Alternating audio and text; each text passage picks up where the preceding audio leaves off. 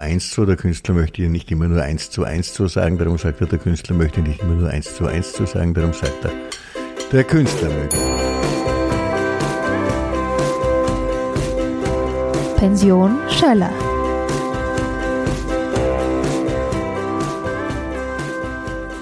Ich begrüße jetzt in der Pension Schöller Leo Lukas. Hallihallo. Hallo.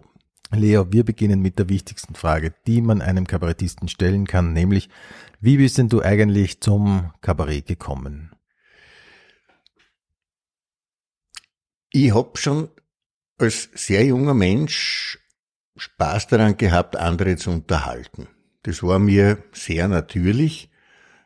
Der Vater hat mich in Bergarbeiter Wirtsheiseln mit viereinhalb Jahren am Tisch gestellt und vorgeführt, dass ich schon Zeitung lesen kann und Wirklich? Mit viereinhalb? zu schlüpfigen immer selber das Lesen beibracht.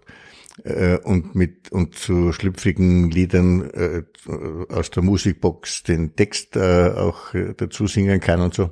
Also es gab die kleine äh, Carly Lucas Show, weil damals hieß ich noch Carly. Ist, Und ist, Entschuldige, ist dein Vorname Karl? mein, mein Vorname, meine Vornamen sind Karl Leo. Ach so, und als Künstlername hast du dir den zweiten dann so? Nein, nicht als Künstlername, sondern mit ungefähr 13 äh, ist ein Lehrer, hat das zufällig entdeckt, dass da der zweite Name ist, hat begonnen, mich quasi so ein bisschen zu pflanzen damit.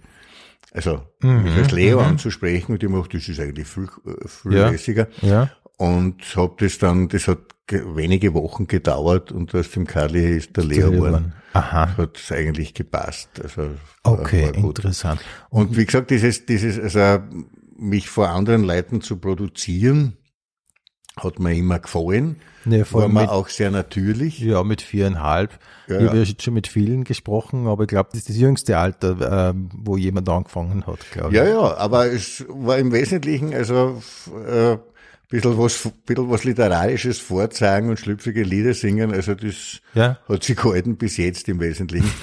Äh, und damals war meine erste Gage waren im Schillingschnitten. Die Firma Manner hat damals äh, Schnitten erzeugt, unter anderem, das war eine lange Schnitte. Echt wahr? Die war so ungefähr Aha. so lang wie ein DIN A4 Seiten und so ungefähr zwei oder drei Zentimeter Mhm, breit. Und die haben äh, einen Schilling gekostet. Und die gab's in den Wirtshäusern. Und die haben halt- das sozusagen, die Freunde von deinem Vater haben dir die gekauft und du hast wieder vorgelesen und gesungen. Genau, das war meine erste Gage sozusagen. Und, und dann habe ich angefangen, auch schon sehr früh zu diversen Anlässen nette kleine Gedichterln zu schreiben, was zu Geburtstage von Lehrerinnen oder Verwandten oder so.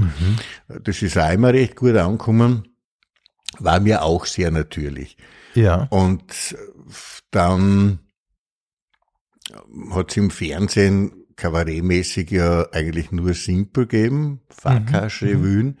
Das hat mir teilweise getaugt. Ja. Also teilweise schon, vor allem, wenn, vor allem wenn durch die lustigen Witze gekommen sind oder so. Und Während wenn die Damen dann rumgehüpft sind und Tanzeinlagen, das habe ich immer nicht so mögen. Weniger, weniger. Ist das geschaut worden bei euch daheim? Ja, schon. Schon, schon. ja, mhm. Also, na, es glaube ich nicht viele Alternativen.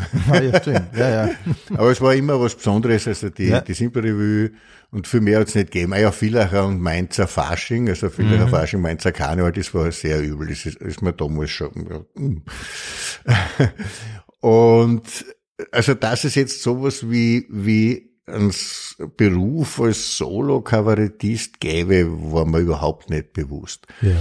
Dann war ich sehr beeindruckt von Worried Man's Kiffle Group Mhm. Mhm. die damals für durchaus auch äh, Empörung gesorgt haben mit ihren ersten Dialektsongs. Der Mensch ist eine Sau, das hat meinen Eltern überhaupt nicht gefallen. Äh, dann gab's eben in der Sendung Wünsch dir was, ist Arik Brauer das erste Mal aufgetreten, der hat mich schwer beeindruckt. War das so eine Art Wurlitzer? So, äh, Nein, nein, äh, Wünsch dir was war eine große Samstagabendshow. Ach so, aha. Präsentiert von Dietmar Schönherr und Mhm. seiner schwedischen Frau Vivi Bach. Okay. Also der Tiroler Volksschauspieler und die blonde Schwede. Schwedin. Okay. Äh, Die haben das aber wirklich cool gemacht. Wir sind da, in, wenn ich kurz einhaken Ja. darf, wir sind da- wir sind da Mitte, Ende 60er Jahre, nehmen wir mal an, oder? Ich bin 59 geboren, also wir sind eben ungefähr ja Mitte, Ende 60er Jahre.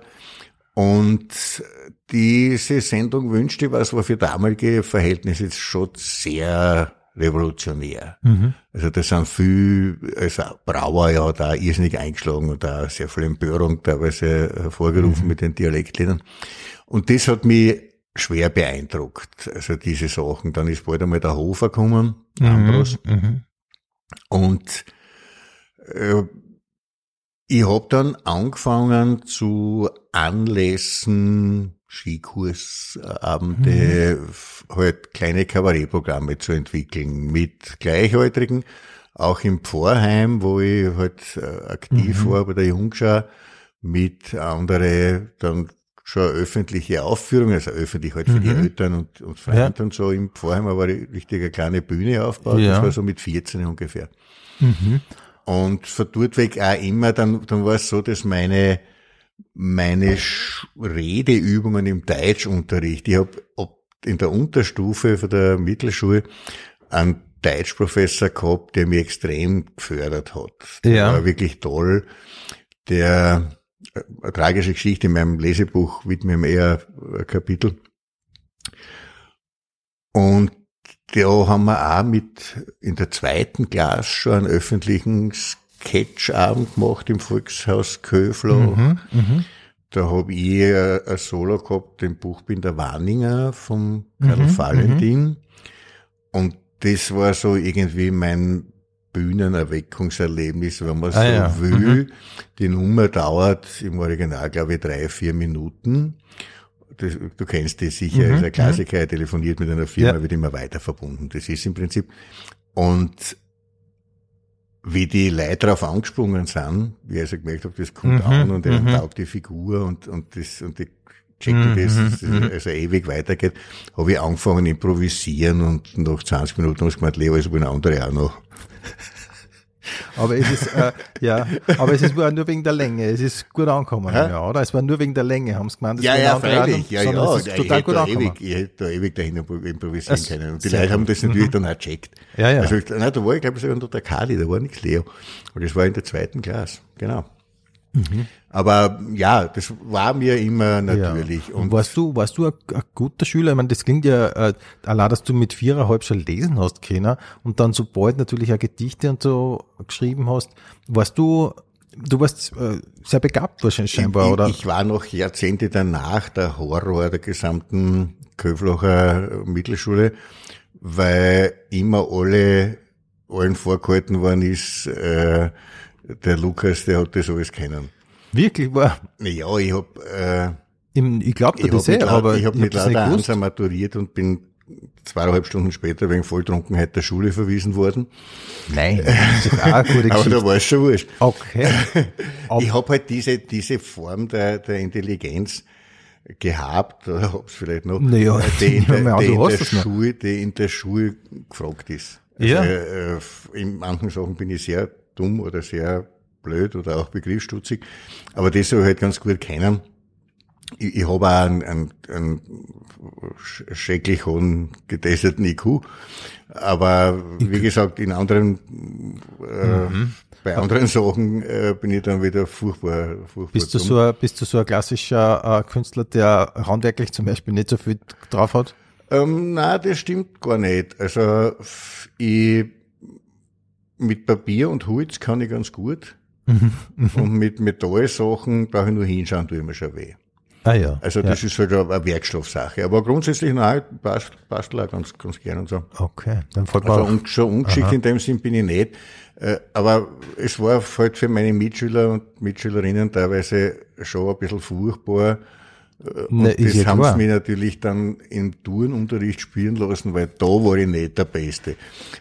Okay, okay. Und äh, aber natürlich ist es klar nicht, wenn jemand drinnen ist, der sich dann wahrscheinlich wie du nicht besonders bemühen hat müssen und dann immer der Beste ist. Es ist natürlich, provoziert das fast ein bisschen, aber ich meine, was sollst du denn auch machen, nicht? Ja, dann haben, naja, muss man sagen, manche Lehrer und Lehrerinnen, äh, pädagogisch sehr ungeschickt, haben wir natürlich dann teilweise missbraucht, um andere Schüler zu demütigen. Ah ja. Mhm. Weißt, also da, da ist passiert, dass der Mathe, Mathe-Professor äh, mich geholt hat aus der zweiten in die vierte, hingestellt in einer Prüfungssituation Und zu dem Prüfling sagt hat, da schau her, der ist aus der zweiten und der rechnet das jetzt vor.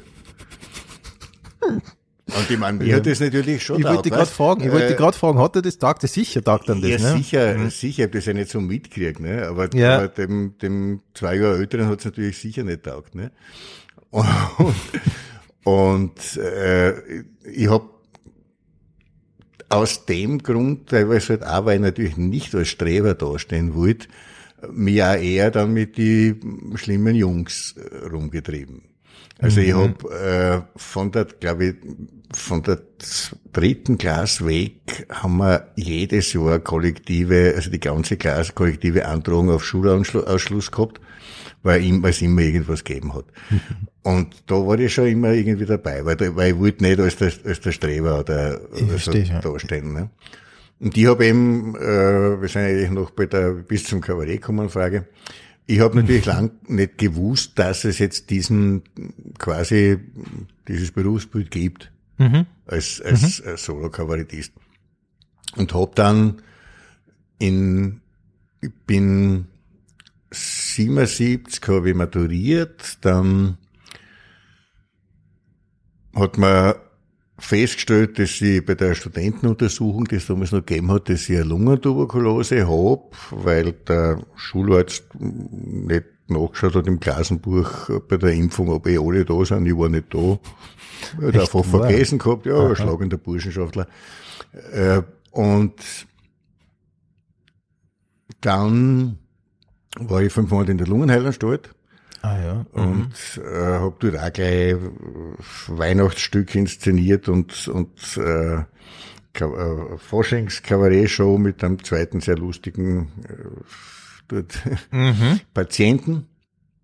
Und dann bin ich ins, ins Studentenheim gekommen in Graz und habe eben dadurch, dass das so sich verschoben hat, also im Sommersemester eingestiegen bin, das Zimmer, also zwei Zimmer kriegt, das eigentlich eines der schönsten Zimmer im ganzen Heim war. Ähm, Also der Heimleiter, der spätere Bischof Capellari, mit einem zerstritten hat, der so ein bisschen sein Schützling war. Und dann bin ich statt dem dort reingerutscht zu einem oberösterreichischen Studenten namens Rudi Wiederhofer.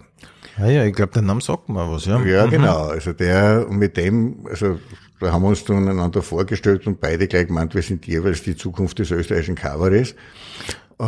Einer davon hat ein bisschen recht gehabt. Ne? Und das, nein, nein, der Rudi hat da auch viel gemacht. Ja, ich weiß, aber trotzdem. Aber er hat sich dann später eben für quasi ernsthafteres Schauspiel äh, Mhm. entschieden, was er eh immer noch betreibt, hat für Werner Schwab Stücke gespielt und so tolle Sachen.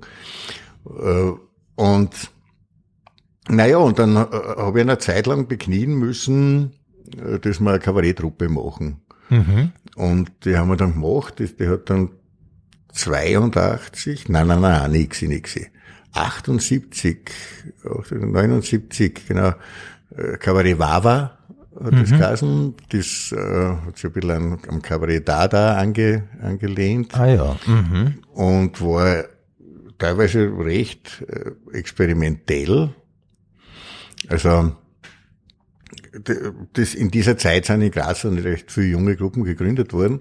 Graz war ja generell kulturell Ja, ja, damals so. ja, also es war ziemlich gleichzeitig wie, wie Wien eben. Wir haben dann 82 das Feinkunstwerk und Dingeldangle aufgemacht. Das war das erste selbstverwaltete Kulturlokal, wo eben äh, wir mit äh, Leuten von der Jazzak zusammen äh, das betrieben haben und um eben Auftrittsmöglichkeiten zu schaffen. Da hat es das Theatercafé als Auftrittsmöglichkeit noch gar nicht gegeben, weißt Ah ja. Es ist erst danach gekommen. Und dann haben wir es eigentlich zwei Jahre später wieder zutrat, weil es nicht mehr notwendig war. Und keiner von uns Wirt werden wollte, äh, Ja. in dem Sinn. Aber wie war denn damals eigentlich die, Kabarettszene in Österreich aufgestellt? Ich meine, hast du, du doch, ähm, da gibt es Möglichkeiten oder Potenzial oder dort und da konnte das spielen? Weil Kabarett war ja damals auch noch nicht so wirklich etabliert, oder? Na, also ich meine, ich bitte mich zu schlagen, weiß es jetzt wirklich nicht genau, wann der äh, Lukas Esetaritz sein erstes Programm in Wien gespielt hat. Aber es war nicht viel vor uns in Graz. Es war früher, das weiß ich, aber nicht, da drüben liegt sein, der erste Teil seiner Autobiografie, die er mir geschenkt hat. Aber wüsste jetzt nicht genau, aber äh, es war halt nicht so viel äh, noch, Ja. noch, noch möglich, ganz wenig. Und die, ich weiß, die Theresa, meine älteste Tochter, ist 1982 auf die Welt gekommen.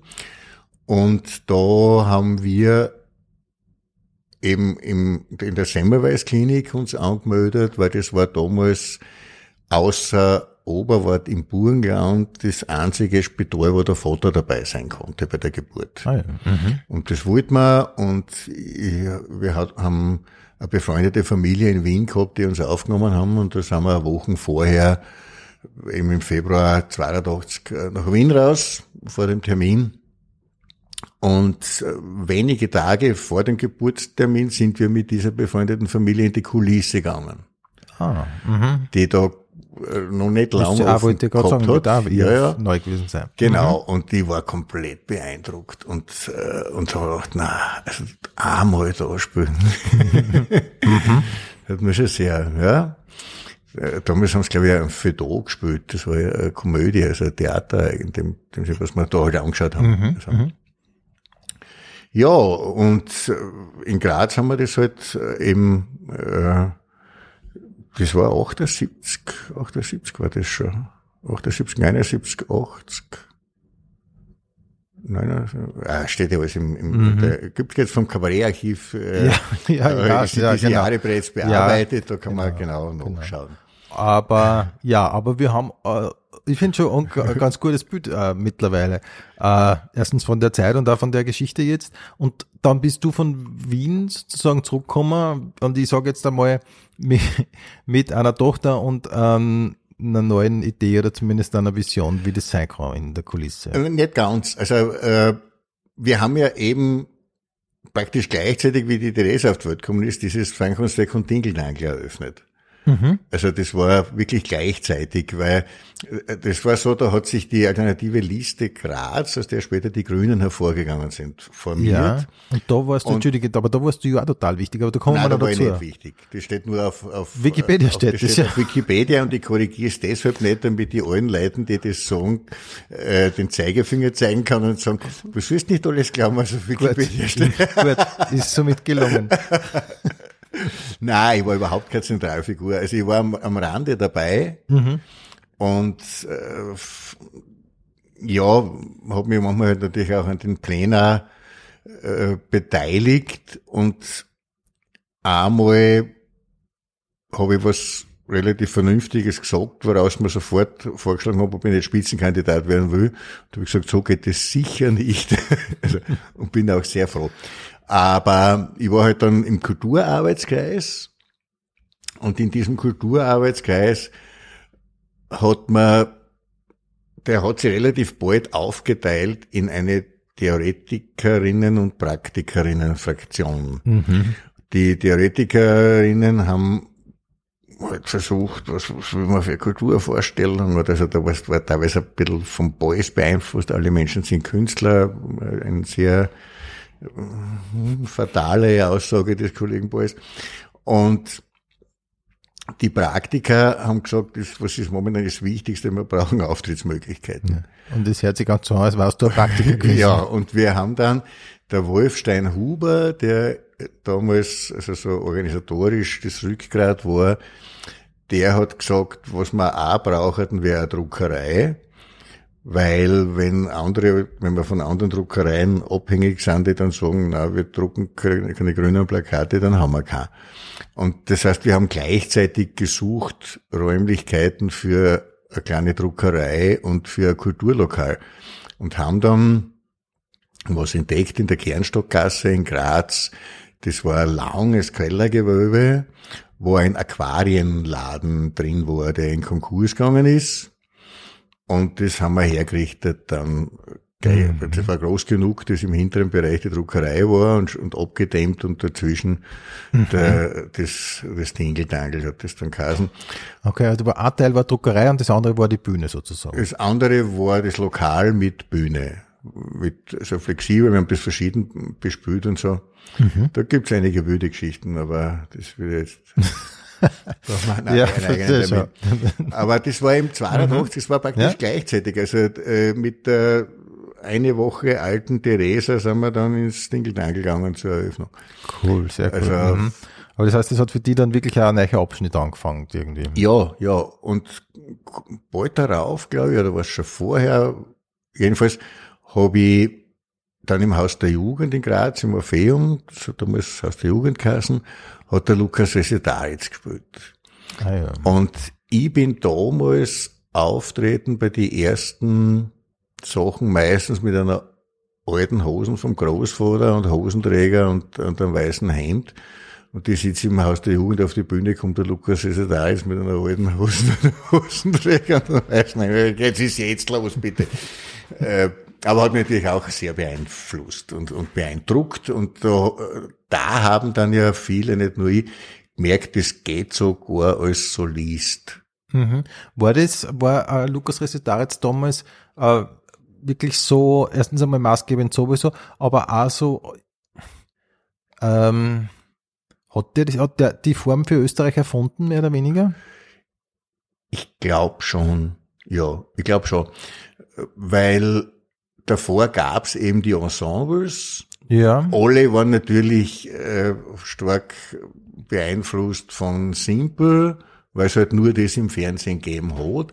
In Graz hat's gegeben, die hießen Tellerwäscher äh, Ensemble, das, wo die Besetzung immer wieder gewechselt hat. Das hat auch äh, Mann betrieben, der eigentlich hauptsächlich für die Schulen Kulturcontent, würde man halt sagen, äh, produziert hat, weil der hat gemacht ein Puppentheaterstück für die Volksschulen, Mhm. ein Kindertheaterstück, so im, erstens eine Märchenbearbeitung für die Unterstufen und für die Oberstufen ein Kabarett Ah ja. und mhm. hat das an die Schulen ganz gut organisatorisch äh, halt gebracht.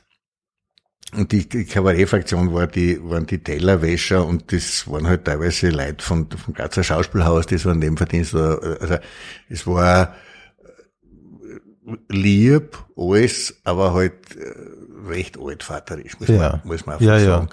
Äh, wie auch der Simple teilweise in der, in der Zeit dann, dann halt war. Und eben mit einem Ensemble neue Sachen oder neuere, experimentellere, die, die Bühnen verändert, im, mitten im Publikum gespielt, äh, Rauminstallationen gemacht, äh, andere Medien ein, einbaut und so.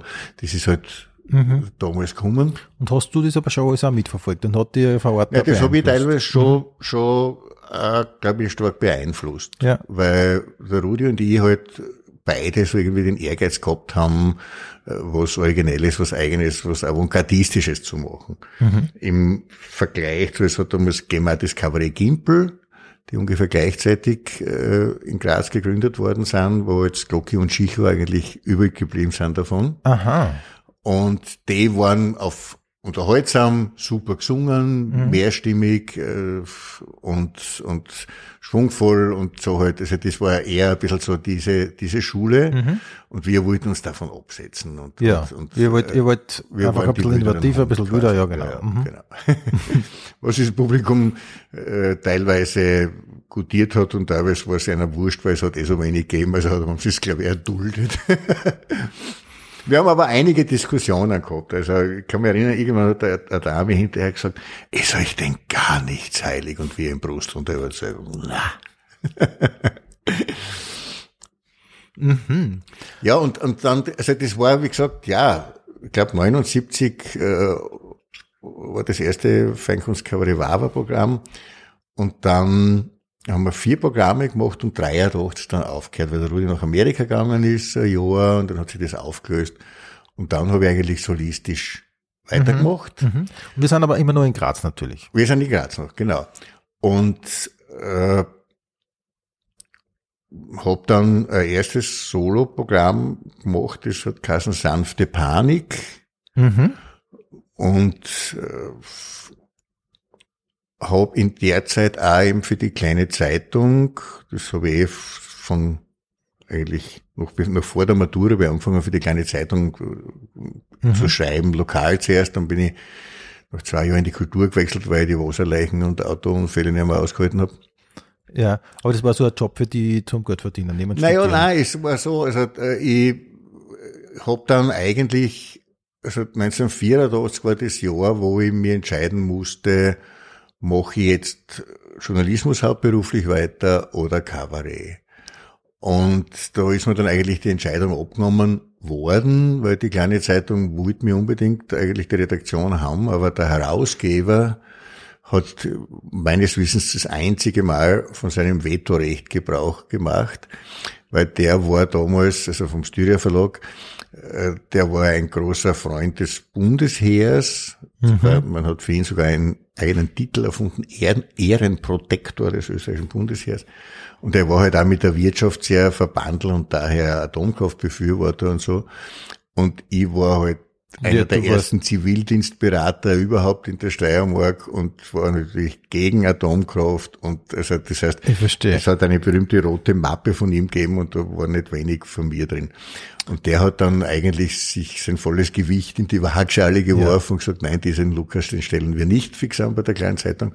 Und dann habe ich gesagt, na, wenn es mir nicht willst, dann Mhm. Dann habe ich was anderes. ich habe ich hab als Freier noch weiter, den, damals war ich dann hauptsächlich äh, den Jazzbereich betreut, was mich natürlich auch, sehr interessiert hat selber. Und das habe ich noch, jetzt, noch einige Jahre gemacht, aber dann war klar, jetzt wird intensiv Kabarettkarriere gefördert. Und das ging ganz gut, weil eben da war noch nicht so viel. Also Ja. das war damals wirklich so noch das Publikum teilweise auch Veranstalter interessiert an Neuen waren. Mhm. Äh, und dann habe ich 83 hat sich eben die Gruppe aufgelöst und ich habe eben dieses erste Soloprogramm gemacht und habe den Simon Bichler kennengelernt, Ah ja. Den ich zwar vom Sehen her schon gekannt habe, weil er eine beeindruckende Erscheinung in der Grazer Szene war, weil er zu seiner 1,98 noch dazu eine sogenannte Negerkrause gehabt hat, also so ein Jimi Hendrix Haarschnitt. ja. Ein Afro sagt man, glaube ich, mittlerweile auch. Ja, ja, oder? genau. Ja, ich meine, Afro inzwischen. Ob man das noch darf. darf, ja, genau. Ja. Äh, Aber jedenfalls war der Simon eine beeindruckende Erscheinung. Wir haben manchmal, ohne miteinander zu sprechen, denselben Flipper-Salon besucht und nebeneinander geflippert. Aber dann, er hat dem damals auch eine Gruppe gehabt, die, die Beinhard-Rockbande Foot. Die hat wirklich so Kasen. Also, Ja. es war eine andere Zeit. Mhm, Nein, das, sie haben gemeint, das ist lustig, das steht eher schon auf viel Hauswand. Ja. Haben sich dann aber eben umbenannt, weil Ja. manche Veranstalter dann sie nicht nehmen wollten mit dem Namen und, und auch Plakate runtergerissen worden sind.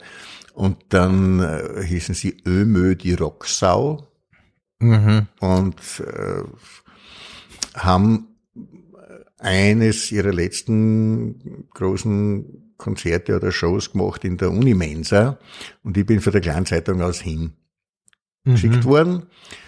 Und der Simon Bichler hat vom, hat, äh, dem hat der Seppo Gründler, der Gitarrist, der das mit ihm betrieben hat, dieses Projekt, hauptsächlich gesagt, du, da ist einer da von der kleinen Zeitung, reh ein bisschen mit dem, dass er was Gescheites schreibt.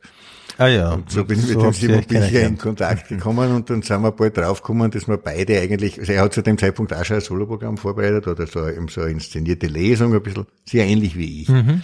Und es gab damals diese Bewegung äh, oder diese Idee, der aus Deutschland gekommen ist, dass es besser ist, als man tut ganz allein als unbekannter Anfänger äh, oder Anfängerin, man tut sie mit anderen zusammen, die ungefähr auf demselben Niveau sind. Und da haben wir Snowball-Prinzip hat das irgendwie geheißen, Schneeballsystem, im positiven Sinne. Mhm. Ich verstehe schon, aber dass, dass man halt, dass sie mehr oder weniger dadurch ein Netzwerk ergibt, so. Genau. Und da äh, haben wir dann gesagt, der Simon und ich, und dann war noch ein Grazer Autor, der Martin Krusche, der eben auch Lesungen gemacht hat. Also gesagt, wir drei tun die paar Adressen, die jeder hat, quasi auf einen Haufen und, und tun gemeinsam aussenden. Und äh, ungefähr in der Zeit habe ich über eine Bekannte einen Auftritt in Bregenz gekriegt und beim Kulturverein und das war für die damalige Zeit sensationell toll bezahlt mit 2000 Schilling, weil man die Bregenz, Schweiz, also Ja, ja, Vorarlberg, Schweiz, also anderes Niveau. Und ich habe zum Simon gesagt, du weißt was, äh, benutzen wir die Chance, haben wir das Geld am Kopf, um Gigs aufzustellen. Und wir sind dann, haben quasi diese Reise nach Vordelberg benutzt, um in Innsbruck zwei Tage zu bleiben und äh, Auftritte zu keilen mhm. und sind dann weitergefahren nach München, mhm. um dort Auftritte zu keilen. Und das Simon hat noch aus seiner Hippie- und äh, Rockband-Zeit eben Leid kennt, wo wir pennen haben können.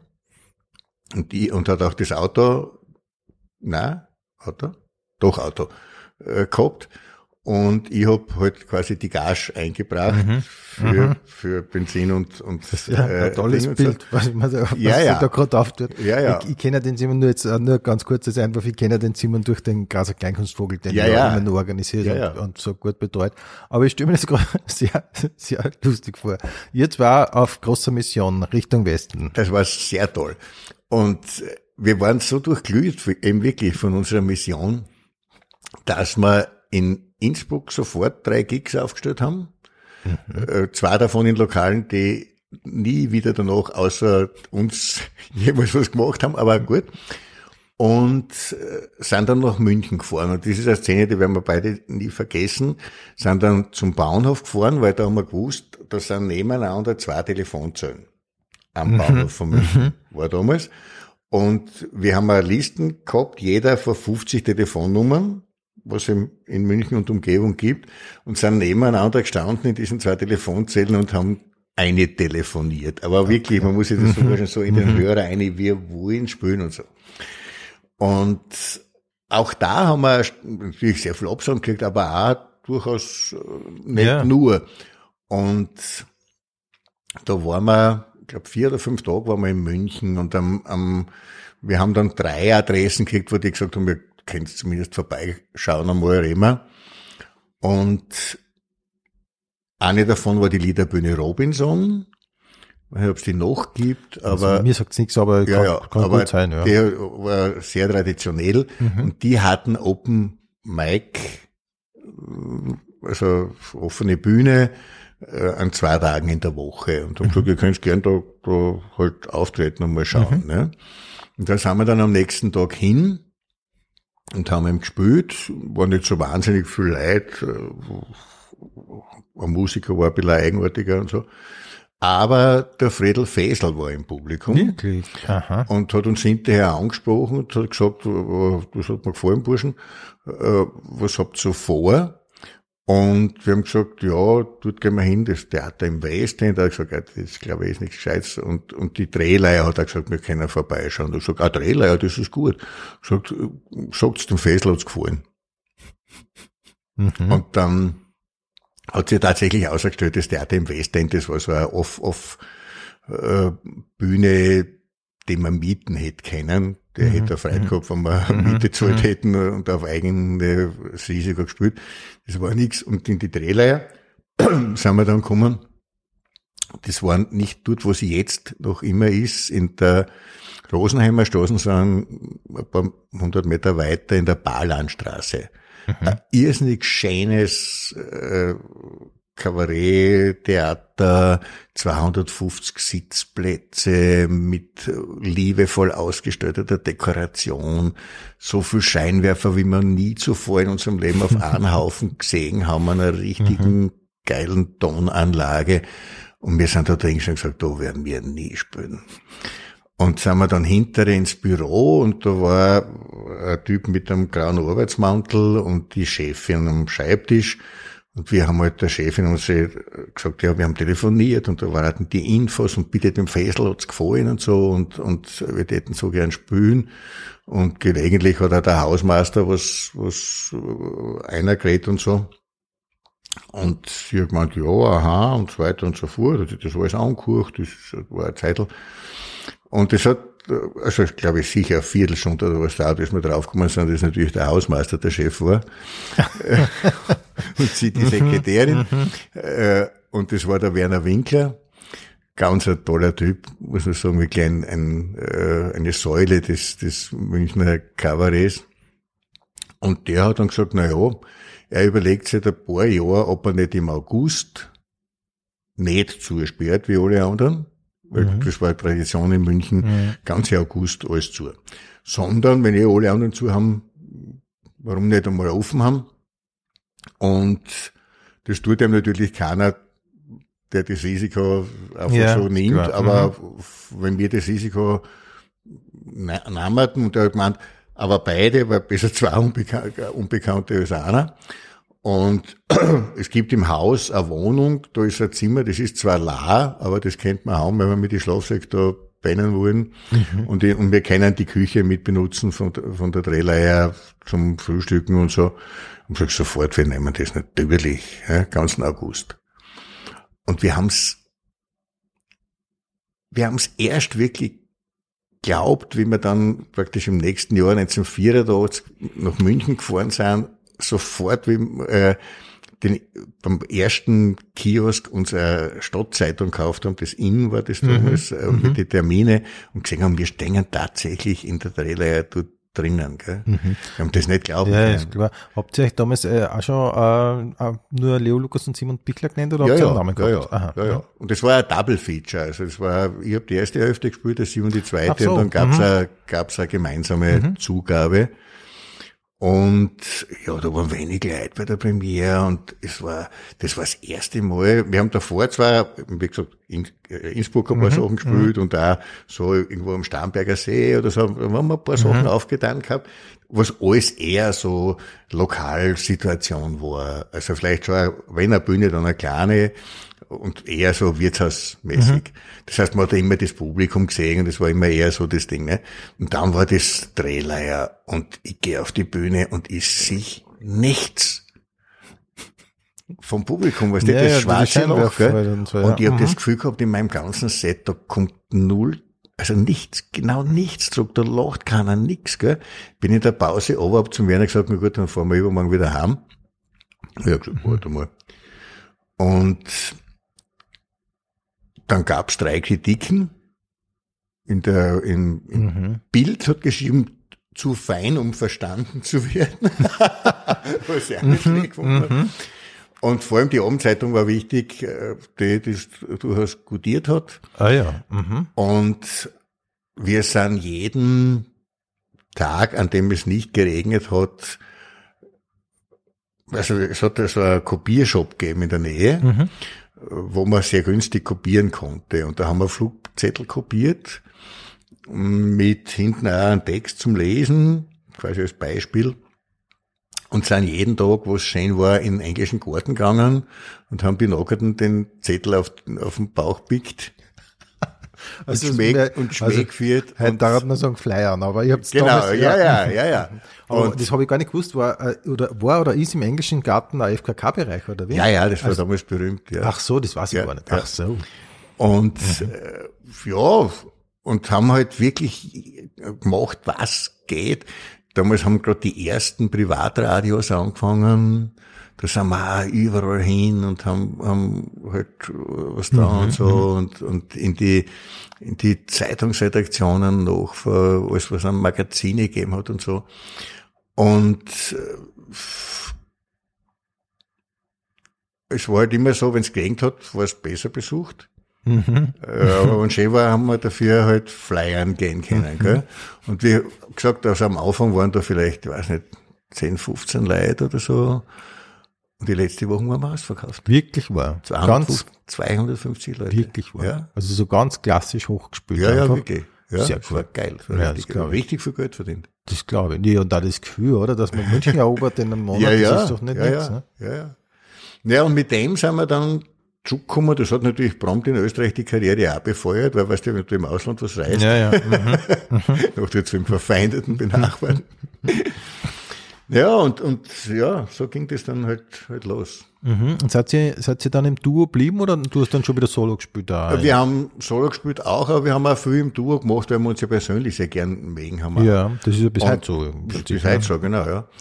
Und äh, haben dann dieses Double Feature, das hat Kassen, Freibier und 23 weitere Wege zum unzerstörbaren Glück.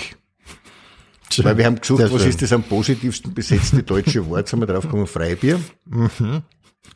Und das, dieser Untertitel war eben, weil dieses eine Theater, was im Westend, was wir da angeschaut haben, die haben angeboten so ein, ein Seminar, Wege zum unzerstörbaren Glück. Okay, Das haben verstehe. wir- Das, ist- das ist aufgelegt. Das ist aufgelegt. ja, ja. Mhm. Ah ja. Und da haben wir dann eben so rund ums Bayerische Meer, also um den, um den Chiemsee, schon einiges gespielt. Mhm. Immer wieder. Nur, um das ein bisschen vorwegzunehmen, München ist lässig. Und damals war es so, in München ist man viel leichter reingekommen als in Wien. Ja? Weil in Wien war es so, eben in, der Kulisse habe ich dann irgendwann einmal gefragt, da haben sie gesagt, naja, weißt du was, da spielt äh, zwei Monate Resital, zwei Monate Steinhauer, zwei Monate haben wir unsere Eigenproduktion, zwei Monate der, der Witesek und dann machen, wir Sommerurlaub. War das damals wirklich so? Ich spielen? habe das jetzt schon ein paar Mal Ja, gehört ja. und so, dass das einfach so richtige, so wie zwei Monate, das waren seine richtige Ja, ja. Spielserien dann.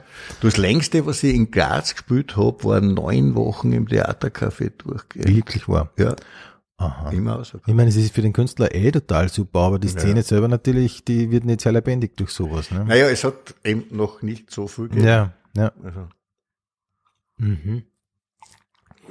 Mhm. Aber genau, wenn wir, wenn wir jetzt schon nochmal dabei sind, du warst nach wie vor in Graz. Ne? Du wolltest in Wien spielen, aber du hast nur in Graz Ja, gewohnt. ja, und äh, hab dann eben über diese Drehleier Connection, da hat der Jörg Maurer, Mhm. der jetzt eigentlich als Alpenkrimi-Autor eine Mhm. zweite große Karriere gemacht hat, der hat eben auch mit der Drehleier viel gemacht und hat dort äh, so Stücke äh, inszeniert, so Komödien quasi. Mhm. Und da hat der eine gehabt, das war, war gerade die Olympiade in München. Das hat geheißen Bier-Olympiade.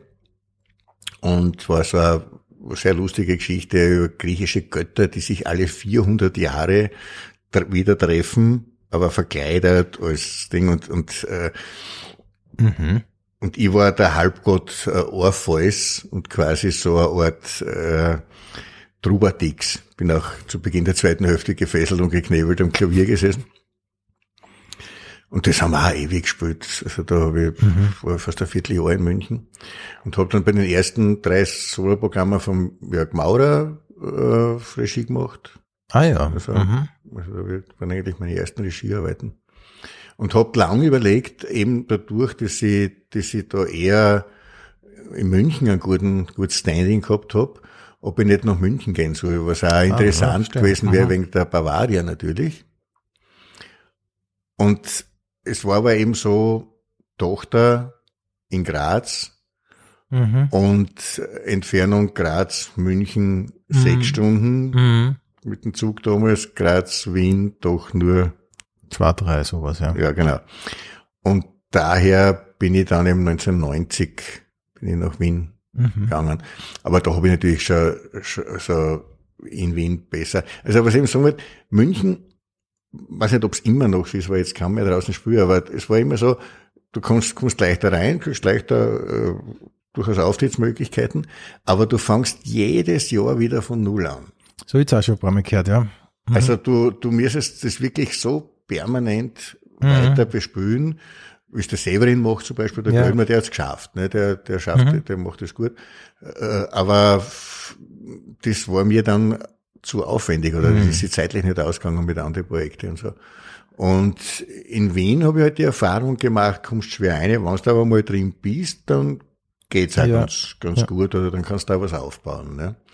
Und das war dann eben äh, 86 äh, bin ich dann eben zum Stangl im Niedermeier äh, Mhm. und der hat auch, war zuerst na, wie sind und so und, und äh, kennt die, er kennt die keiner und so und, und, äh, und dann hat er, ja, also ein paar Schmähs geführt und mir vor ein paar Prüfungen gestellt, die ich bestanden habe. Wirklich, das habe ich noch nicht, ich hab schon über den Stangl hört man viel, aber von Ja, ja. Prüfungen habe ich noch nichts gehört. Was, war- was, was hast du bestehen müssen? Naja, das war bis zu, also wirklich blöde, äh, also heute lächerliche Sachen. Äh, ist eine, ist eine fesche junge Frau gestanden an der, an der Bar, hat gesagt, du, du hast eine Viertelstunde, wenn es dann mit dir mitgeht, kannst du spielen bei mir. Okay. Also, mhm. ja, Also lang bevor MeToo. lang, lange vor MeToo, ja, genau. Ich meine, äh, ich habe die Prüfung bestanden, weil ihr natürlich die Situation erklärt habe, ohne dass sie es gemerkt hat und äh, sie mitgespielt hat. Ja. ja. Äh, aber jedenfalls äh, habe ich dann eben für, ich glaube, Jänner 87 oder so, war das also eine Woche Niedermeier gekriegt. Und er hat gesagt, na, besser zum Aufbauen vorher vielleicht mit einem zweiten, den auch keiner kennt. Und hat mir einen sehr schüchternen Oberösterreicher vorgestellt, äh, wo ich mir gedacht habe, oh ja, dem muss man wirklich helfen. Also der ist so, so lieb und, und Ding und so. Und äh, war der Josef natürlich. Ich habe mir gerade gedacht, ich war mir fast sicher, dass das jetzt kommt, aber ich wollte es ja, nicht ja, vorwegnehmen. Ja, ja. Und äh, da haben wir dann ein Tourprogramm gemacht Mhm. für Wochen und Wochen Niedermeier und dann noch im Das heißt, ihr habt Klein euch- Theater Salzburg und so und, und äh, also so ein paar Aussätze. Mhm. Ja, das heißt, ihr habt euch den Abend geteilt oder ihr habt wirklich gemeinsam was? Es war ein, ein Duo-Programm, wobei wir natürlich schon viel Solonummern abwechselnd gespielt haben und so. Mhm. Aber es war eben so, äh, seine, seine Texte waren jetzt nicht sehr sauber geschrieben auf der Schreibmaschine und der war irgendwie so zurückhaltend und ich hab wirklich gedacht, na, er hat schon Talent, aber, so, aber da musst, äh, muss man schon, schon nachhelfen, weil beim Musikgeschmack waren wir sehr ein, einseitig und altertümlich. Wir haben zum Beispiel auf Tom Waits gebracht, das weiß ich noch. Ja, ja. Äh, und, und dann haben wir das erste, Mhm. waren wir das erste Mal auf der Bühne zusammen und ich plötzlich den Hader-Effekt äh, be, bemerkt und hallo, ich wäre auch noch die, hallo, hallo, ha, ich bin's, euer lieber Leo, hallo, war Wahnsinn, diese, die, diese Wucht, diese Gewalt, also die, im positiven Sinn, ja, es war schon sehr, sehr, sehr toll. Und die, diese eine Woche im Niedermeier war dann auch viel, weil da habe ich halt, das sind halt Sachen, die am Anfang kannst du die machen, wenn du so überzeugt bist von dir und halt auch den, den Impetus hast und den Nipf. Ich war ja damals bei der kleinen Zeitung in Graz äh, noch, oder gerade so im Ausklingen und hab, und war in der Kulturredaktion tätig, ich habe daher gewusst, alles, was du nicht dreimal hörst, nimmst gar nicht wahr. Das heißt, ich bin damals dreimal vor dieser einen Woche, was ich in, in Wien gespielt habe, äh, im Niedermeier, bin ich dreimal vorher nach Wien rausgefahren und habe alle Zeitungsredaktionen abklappert. Mhm. Und hallo, und sagen, naja, wissen wir eh schon, wir tun ja unser Möglichstes. Ich sag, ja, wurscht, ich will euch nicht auf die Nerven gehen. Wurscht, ich will euch schon auf die Nerven gehen, aber äh, wenn sie was machen können, ist, ist recht und so. Und das hat halt funktioniert. Ne? Mhm. Also Ja, das heißt aber, du warst da sehr ehrgeizig offensichtlich. Ja? ja, ja, kann man schon sagen, ja. Mhm. Also und ich habe halt, ich wollte es halt einfach. Ja, unbedingt, verstehe ne? schon. Und jetzt die zweite Frage, die man als Kabarettist ja immer wieder gestellt bekommt. Du hast das ja im Vorgespräch schon ganz kurz erwähnt. Aber du hast damals dann schon ganz gut leben können davon. Ja, ja, ja, das war wirklich nicht, äh, nicht wenig. Also ich war ganz äh, erstaunt zum Beispiel, weil ich lange Zeit, da, da bin, ja, da hat das wirklich schon gut funktioniert. Und da habe ich trotzdem immer gedacht, ja, wir sind halt so die Halbamateure quasi, die richtigen Leute sind die Schauspieler. Und der Herr Josef und ich waren irgendwann einmal mit einem Schauspieler essen, einem Bekannten von ihm. Und dann hat der irgendwie halt das, das ist die Rede auf Gas gebracht und so. Und ich war komplett schockiert, dass der viel weniger verdient als wir. Gell? Mhm. Hast du eigentlich, äh, das ist, wollte ich vorher eigentlich schon fragen, hast du jemals irgendeine Ausbildung gemacht? Also warst du jemals in der Musikschule oder so? Du Ja. spielst ja schon recht gut Gitarre. und Ja, so. ja, geht, ja. Also, ich hab, ich war sieben Jahre Volksmusikschule Köflach, Ah ja, ne, ja. zwei Jahre Blockflöte, fünf Jahre Akkordeon. Mhm. Und Gitarre mir dann selber Mhm. beibracht und dann halt weiter bei anderen was abgeschaut und so. Mhm. Und ich hab halt immer, also was die Musik betrifft, versucht von besseren Leuten zu lernen auch. Ja. Das heißt, ich hab in äh, schon 82 ein Trio gehabt mit dem Joe Dicing und dem äh, Christian Mutspiel. Der Mhm. Christian Mutspiel ist der Komponist, der die Ö1 Signations in Nein gemacht Ah, hat. okay. Mhm. Also richtig gute Leute, die halt in Graz auch damals studiert haben. Mhm. Und äh, ich habe die, die, das waren so Vertonungen teilweise, und denen haben die Kompositionen erstaunlich gut gefallen. Und die haben mir halt dann auch weitergebracht, ein bisschen über Jazzharmonik teilweise und so. Und Mhm. dann mit dem Bernd Luev habe ich sehr viel gemacht später, der mir auch immer wieder Sachen transkribiert hat, ausgeschrieben und gesagt, du weißt schon, was du da eigentlich machst in der, in der Nummer. Sag ich, nein, eigentlich nicht. Du machst das und das. Ach so, ja, gar nicht schlecht. also ich habe so ein bisschen, ich glaube schon, dass ich, dass ich ziemlich musikalisch bin, aber halt eine theoretische Ausbildung nicht, nicht so großartig gehabt. Das habe ich mir dann halt angeeignet, teilweise natürlich auch durch meine Tätigkeit als Jazzkritiker und so. Und das ist bis jetzt eigentlich, dass ich immer wieder versuche, mit guten Leuten halt äh, zu tun. Ich nehme jetzt beim Andi Bartosch Gitarrenstunden. Wirklich? Wieder einmal auf die noch? alten Tag, ja. Ja. aha. Und da hat man, hat man sehr viel gehabt, muss ich wirklich Ja? sagen. Ja, ja, ja, ja. Naja, und, und äh, sonst habe ich eben schon Ende der 70er Jahre, wie ich nach Graz gekommen bin, halt so äh, Bewegungstheater gemacht. Mhm. Das gab's damals auf der Sport, auf der, auf der, auf dem USI, auf dem Universitätssportinstitut, so, ein- das war praktisch, das waren die Anfänge von Impro, Ja, ja. kann man sagen. Also Mhm. das ist noch Bewegungstheater, Theatersport und so. Mhm. Und da habe ich sehr viel gemacht, das hat mir recht taugt. Nämlich, weil wie ich angefangen habe, war ich extrem kopflastig. Also Ja, Talking Head, sonst nix. Und Mhm. äh, das haben mir dann manche Leute auch gesagt. Und dann gedacht, nein, ich muss dann schauen, dass ich da mehr einen körperlichen Ausdruck reinbringe und so.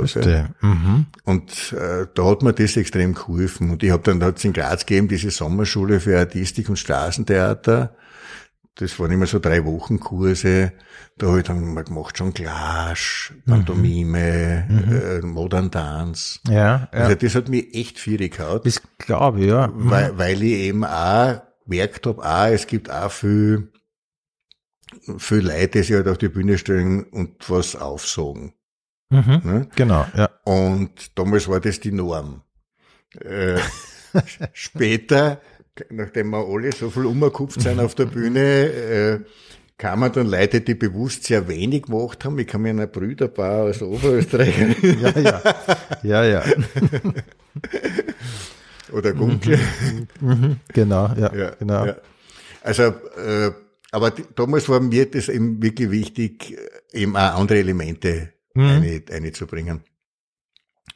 Aber so äh, eine klassische Ausbildung in dem Sinn von Schauspieler Ja. so. Ja, aber, aber eben, eh, wie du sagst, solche Dinge, das, ich habe es ja auch mittlerweile gemacht und das bringt dann schon was. Ne? Ja, ja, ja, ja. Wir, sind jetzt, wir sind jetzt in den mittler, mittleren 80er Jahren, sagen wir ungefähr. Ungefähr, ja. Ja. Ähm, und du warst ja schon relativ erfolgreich dann zu der Zeit, aber es war schon noch äh, ein bisschen ein Weg dann, bis du dann äh, wirklich der Leo Lukas geworden bist, der dann die Preise gewonnen hat und äh, du, Naja, das war eigentlich, muss ich sagen, 86 war eben dieses erste, äh, dass ich nach Wien reingekommen bin, ins Niedermeyer und so. Und dann ging es eigentlich recht flott. Also 87 habe ich den Salzburger Stier gekriegt. mhm, mhm, genau, 88 die Irene und Ja. 89 die Menubeln.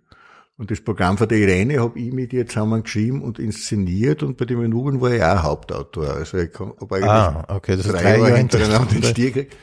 Äh, oder einer der Hauptautoren oder Autorinnen, Mhm. Ja. ja. hat die für die Hammerl viel Sachen geschrieben und so. Das war ja immer schon was, was ursprünglich ein bisschen nebenbei mitgegangen ist bei dir. Du hast ja zum Beispiel mit äh, Gerhard Haderer ein Buch schon gemacht, äh, Jörgi der Drachentöter. Wäre nach heutigen Maßstäben Platin gewesen. Ja, kann ich mir gut vorstellen. Das war in, die, in alle Bestsellerlisten, Ja, ja, monatelang. Dann hast du äh, einige Programme. Ich habe zum Beispiel ein Buch daheim, das habe ich jetzt in der Vorbereitung wieder gefunden. Das heißt äh, Nackte Zahlen zu dem Programm von, von dir und vom Simon Bichler Ja, ja. hat es ein Buch gegeben. Dann gibt es das Leo Lukas Lesebuch, das habe ich jetzt auch so ein bisschen durchgeschaut. Ein, ein äußerst amüsantes Buch. Ich habe das erst äh, jetzt so in der Vorbereitung durchgeschaut. Ja, es wird jetzt äh, bald einmal vergriffen sein und äh, Ja. vorerst nicht wieder neu aufgelegt. Also Ja, also wann das jemand noch irgendwo erwischt, große Empfehlung. Ähm, und dann ist aber was äh, bei dir dazugekommen, was ja mittlerweile, glaube ich, einen großen Teil von deiner Arbeit ausmacht, nämlich du bist im Autorenteam von äh, Perry Roden. genau. Kannst du Perry Rodan einmal kurz erklären? Das ist ja ein riesiges Universum. Ich habe mich jetzt ein bisschen damit beschäftigt, das nimmt kein Ende. Aber wenn man das äh, gar nicht kennt, äh, Kannst du einmal kurz erklären, äh, was das, was das ist? Das ist ja, wenn ich das nur schnell sagen darf, das ist ja viel größer und umfangreicher als Star Trek oder Star Wars. Äh, es ist das größte Science-Fiction-Universum, das es gibt eigentlich, oder? Ja, es gibt nichts Vergleichbares. Also ja. es ist, es ist, man könnte sogar noch, man, kann auch mit Fug und Recht sagen, es ist das größte literarische Projekt der Menschheitsgeschichte. Es gibt nichts Vergleichbares. Das äh, entstanden ist es 1961 haben zwei äh, deutsche Autoren, der äh, Walter Ernsting, der unter dem Namen Clark Dalton geschrieben hat, weil sich damals eben englische Sachen besser verkauft haben, und der Karl Herbert Scheer eben äh, eine Serie konzipiert auf 50 mhm. Folgen, also auf 50 äh, Heftromane, die in wöchentlichen Abstand erscheinen sollten. Das war eben, hat es damals nicht gegeben. Es hat schon deutschsprachige Science Fiction gegeben und auch viele Übersetzungen aus dem, aus dem angloamerikanischen Raum hauptsächlich. Ein bisschen aus dem russischen Strugatskis und so. Und dann äh, hat diese, das war im Perirodan, und das hat irrsinnig eingeschlagen. Also das war halt, das hat wirklich genau gepasst zu dem Zeitpunkt. Und man muss auch sagen, dass das genial gedacht war von diesen beiden Gründungsvätern weil die Periodenserie beginnt im Jahr 1971 mit der ersten Mondlandung. Da mhm. haben sie sich ein bisschen verdauen, mhm. weil sie war dann ja. doch mhm. 1968 äh, schon. Und Perry Rodan ist, ist einer von vier US-amerikanischen Astronauten, die am Mond landen und dort ein Raumschiff finden einer technisch weit überlegenen, aber humanoiden äh, Rasse, der Akoniden. Und mit, der, mit dieser Technologie äh, befrieden sie die Erde. Also die kommen dann zurück und landen aber nicht in den USA, sondern in der Wüste Gobi. Mhm. Und der Band 1 von Perioden endet damit, dass äh, Perioden die äh, für seiner Uniform praktisch das US-amerikanische Zeichen overtut und sagt, er ist jetzt kein Amerikaner mehr, er ist jetzt Terraner.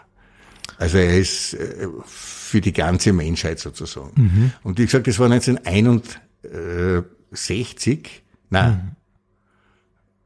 1961, ja genau. Mhm. Ja, das war 1961, Kalter Krieg, wirklich äh, weltweite große Sorge, Kuba-Krise, äh, eben, dass es einen Atomkrieg gäbe und da war diese positive Utopie sozusagen. Also die, die Menschheit äh, wird vereint, weil es ein größeres Ziel gibt, nämlich zu den Sternen. Weil es mhm. diese mhm. Möglichkeit gibt, das Universum zu erforschen. Mhm. Und äh, eben angeführt sozusagen von, von diesem Periroden und seinen äh, zuerst Astronautenfreunden und dann kommen andere Leute hinzu mit parapsychischen Fähigkeiten. Also sie haben sich halt überall bedient was es schon gegeben hat an Motiven und auch sehr viel neu erfunden. Also es wird auch oft diskutiert, ob die Borg äh, bei Star Trek äh, von den Postbis bei Periroden abgekupfert sind. Ich glaube nicht, aber die Postbis waren viel, viel früher. Und man kommt natürlich auf ähnliche Ideen in solchen mhm. Sachen. Ne? Und der große Unterschied zu jetzt äh, den bekannten Fernseh- oder Kinofilmserien ist eben das Periroden eine Heftromanserie war und ist bis heute und einfach geschrieben worden ist. Und vor allem am Anfang, die haben gedacht, okay, 50 Hefte, da packen wir eine, was geht. Und es war dann ein derartig riesiger Erfolg, dass es eben einfach weitergelaufen ist und ich arbeite jetzt gerade am Band 3219. Echt Wahnsinn, ne? Mhm. Und das ist so wahnsinnig gigantomanisch, weil schreiben kannst du ja alles. Weißt, mhm. wenn du für, wenn du eine Episode für irgendeine Star Trek Serie schreibst, musst du ja auch mit überlegen, wie kann man das dann filmen. Mhm. Die haben am Anfang so wenig Budget gehabt, darum haben sie diesen, das mit dem Beamern erfunden, mehr oder minder. Oder die, äh, mhm. die landen immer auf irgendwelche Planeten, wo es eh kein Problem mit Sauerstoff gibt. weil sie halt einfach nicht das Geld Ja. für Raumanzüge gehabt haben und für, und für, für Shuttles und so Zeugs, ne? Und bei Barry Roden, die haben am Anfang, haben die da hingeschrieben, also, die haben sich überhaupt nichts geschissen, gell? Und es war aber auf der anderen Seite eben schon für, für die damalige Zeit in, in etlichen Punkten richtig vorn. Ne? Es ist, hat Vorwürfe gegeben, dann in den 70er Jahren, so auf der Perioden wäre so Lanza im Weltraum und eben zu, zu kriegerisch oder so und bei Roden ist er ein Diktator oder so.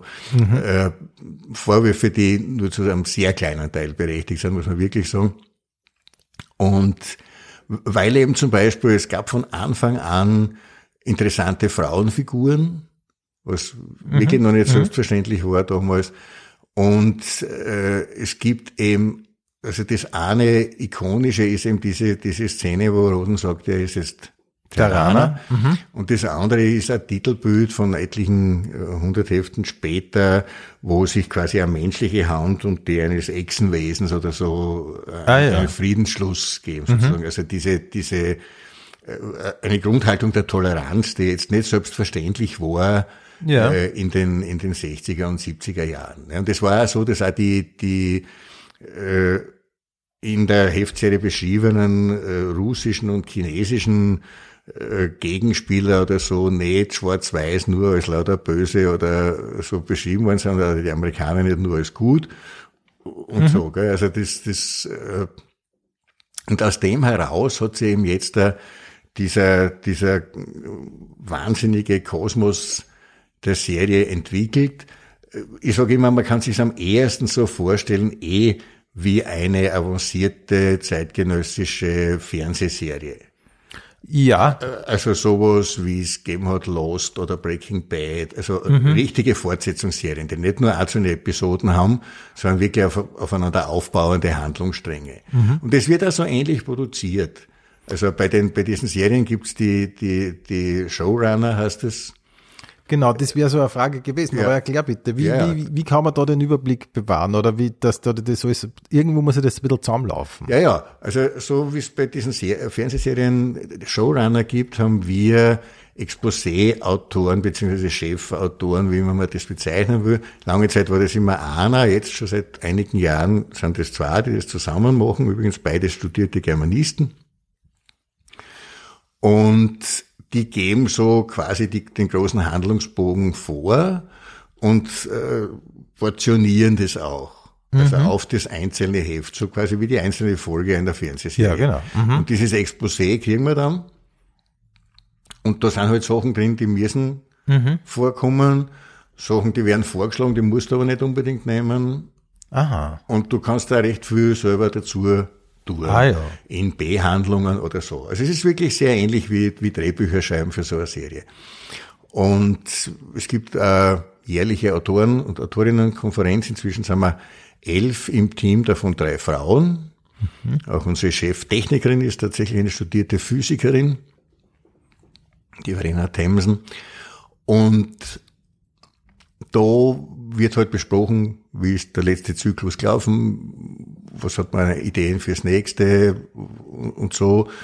Können alle Ideen einbringen, werden auch diskutiert und manchmal aufgegriffen, manchmal nicht. Also das heißt, wir haben schon Einfluss auch auf die große Linie, Ja. aber es ist eine Zwischenstufe, wo eben diese, äh, die Handlung konkretisiert wird und aufgesplittet auf die einzelnen Hefte und das machen eben diese beiden Chefautoren zusammen mit dem Chefredakteur, weil das ja in einem Zeitungsverlag immer noch äh, erscheint und ursprünglich ist, heißt der Chefredakteur. Und das ist der Klaus Frick, der auch ein, wirklich ein irrsinniger Glücksfall ist, der auch als Fan angefangen hat. Der war Wackersdorf-Besetzer, also Bauzaun-Besetzer und, und äh, Punk in, in seiner Jugend oder jungen Erwachsenenzeit und ist einfach immer noch ein cooler Typ.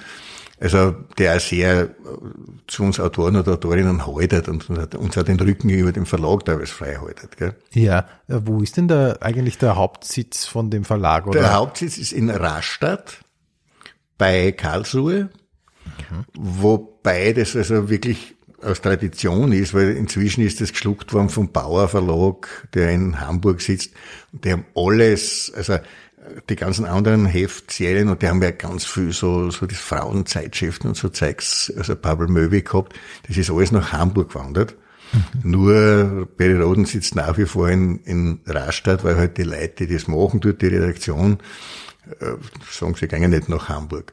Mhm. Und in dem Fall muss sich der große Bauerkonzern dem beugen, genauso wie er uns immer noch ordentlich bezahlen muss, unsere Autoren und Autorinnen, weil wir halt die einzigen sind, die das machen können. So ist es ganz einfach. Also jeder von uns ist natürlich ersetzbar und jede, aber das Autorenteam hält gut zusammen, weil sie kommen immer wieder auf die Ideen, hey, könnte man ein bisschen die Honorare kürzen und so. Ja, dann sucht euch, wenn der das schreibt geht nicht. Du kannst, schnell kann keiner einsteigen. Es gibt natürlich, kommen immer wieder neue dazu, äh, gute Leute und so. Und, äh, aber auf einen Touch geht es nicht. Mhm, da mhm. haben wir also insofern eine gewisse Macht auch, kann man sagen, ja, gegenüber, gut, ja. dem, dem Riesenkonzern. Und der Redakteur macht das auch wirklich gut. Aber die, die portionieren das sozusagen und dann kriegt man halt das Exposé zugeschickt. Und dann das berichten alle Kolleginnen und Kollegen, dann sind meistens zwei Tage, in denen man durch die Wohnung hirscht und die Welt verflucht und warum wieder so ein scheiß Exposé gekriegt hat, wer soll das schreiben? Dann hat man sich irgendwie zurechtgelegt und dann äh, kann man das halt machen. Und wir haben äh, natürlich inzwischen ganz andere Produktionsmöglichkeiten durch die Kommunikationsmöglichkeiten. Also lange Jahre ist die Serie so geschrieben worden in einer Zeit, wo du nicht einmal von einer deutschen Stadt zur anderen länger telefonieren hast können, weil das so teuer mhm. war. Mhm. Weißt, wir ja. kommunizieren jetzt natürlich ständig und über E-Mail und, und haben eine eigene äh, Plattform auf, äh, no, wie heißt das? Slack, wo wir uns austauschen und so und, und können jederzeit anrufen und so. Also, mhm. das heißt, man kann dann, oder ich kann dann schon auch recht oft Einfluss nehmen. Und ich sage ja. das auf, also da ihr schlagt da was vor, aber das erscheint mir sowas von unlogisch.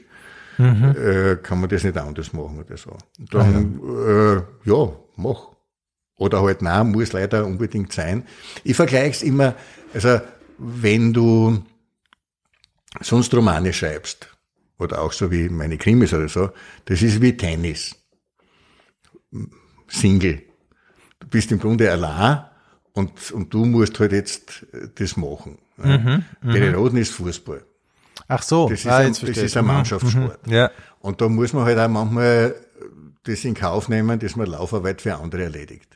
Mhm, sprich, du musst äh, bestimmte Thematiken einmal etablieren, die andere dann dringend richtig, braucht. Richtig, so. also mhm. ist mein, mein letzter äh, erschienener Band 3206 hat bei einer Hardcore-Fangruppe die sich halt in so einem Forum austauschen, ganz böse Reaktionen hervorgerufen, mhm. äh, weil ich eben einen Gegenspieler geschildert habe, der richtig böse ist.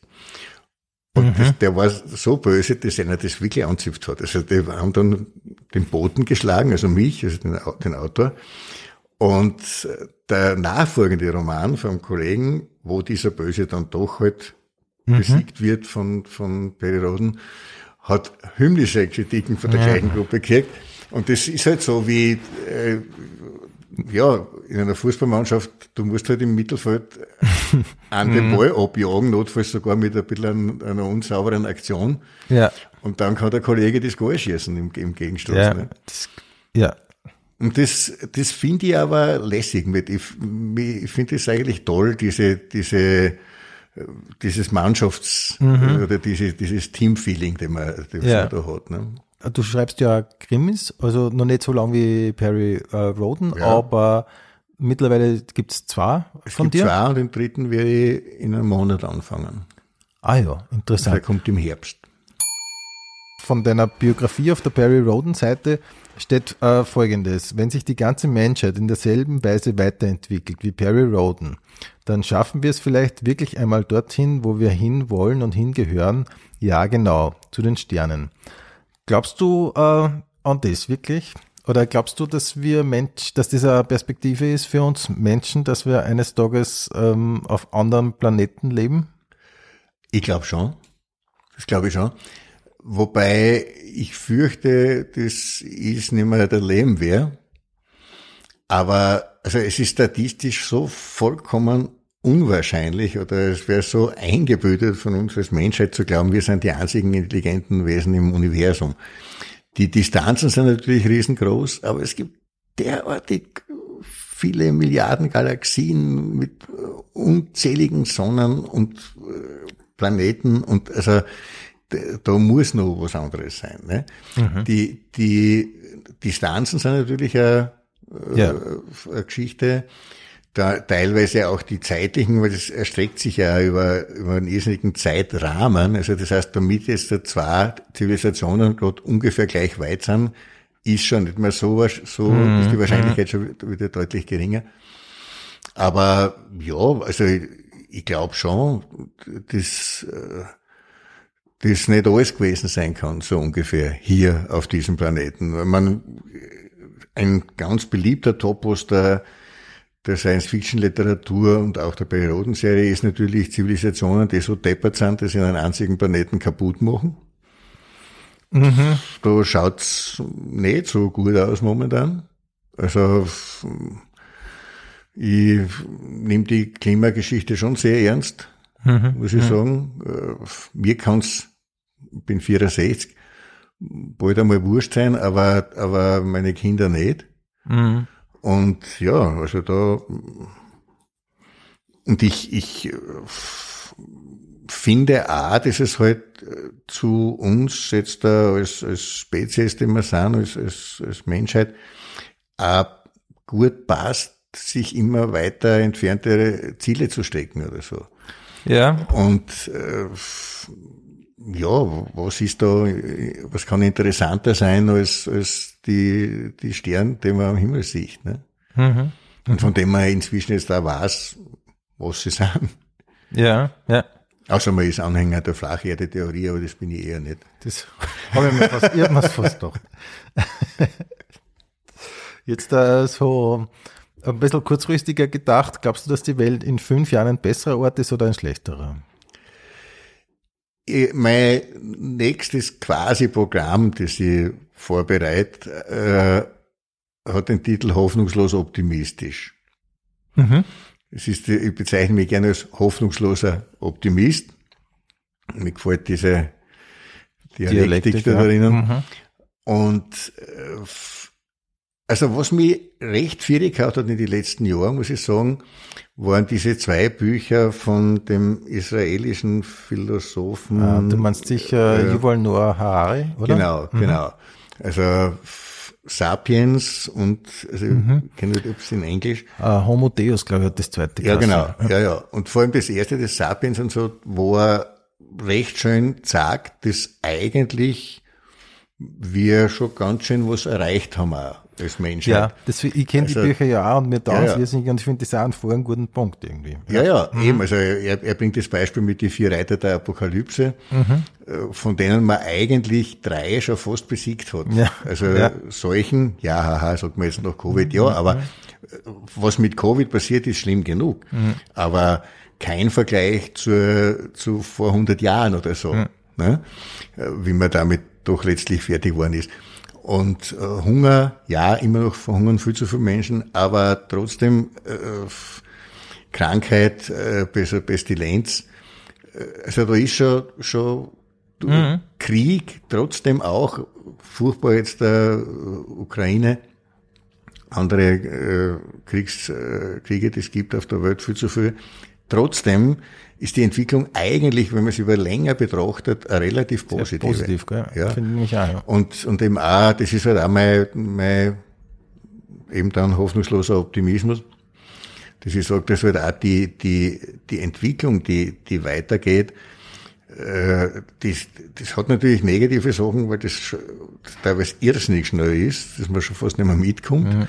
aber hat eben auch positive Sachen. Also ich habe zufällig getroffen, den einen Wissenschaftler, wenn ich meinen Namen merken darf. Äh, das war also im ersten Lockdown bei der Sendung im, im, im Fernsehen, über die, äh, die der Sichrowski macht, äh, äh, irgendwas mit Lesen. Ähm, wurscht. Mhm. Jedenfalls. Äh, ich bin jetzt auch ein bisschen überfragt. Ja, ja, ja, ja. Jedenfalls äh, hat er dort auch sein Buch vorgestellt und das haben wir halt geredet und hat er gesagt, das war erst anlässlich von Covid äh, insofern ein kompletter Durchbruch, als erstmals auf der ganzen Welt Wissenschaftler wirklich zusammengearbeitet haben. Also nationenübergreifend, äh, konzernübergreifend ja. und so. Äh, sonst hätte man nie so schnell den Impfstoff zusammengebracht oder so. Und, oder die Impfstoffe. Und äh, das eigentlich ein, ein, ein, tolle, ein toller Nebeneffekt war sozusagen, weil sonst war es halt immer so, jeder Forscher, jede Forscherin huckt auf die eigenen äh, Ergebnisse und so, ruckt das möglichst nicht raus und so. Und da hat, hat man wirklich also kooperiert. Ne? Und äh, ja, wenn das irgendwie, es wird sicher wieder Rückschläge geben, politisch sowieso, aber längerfristig versuche ich äh, eben optimistisch zu bleiben. Mhm. Ähm, und du für dich selber, wo siehst du dich in fünf Jahren? Naja, ich glaube, ich werde die Wohnung noch haben. Ich hoffe. Ja, sehr schöne Wohnung im Übrigen. Die habe ich noch gar nicht äh, kommentiert, also nein, zumindest nein, nicht on air kommentiert. Ja, ja. Sehr schön. Mein kleines Dachstudio. Na, also, also, ja, ich kämpfe natürlich wie viele andere auch mit der narzisstischen Kränkung des Älterwerdens. Ich kann man das, also ich bin 64, ist es unfassbar. Also ganz schwer. Na wirklich. Also, ja.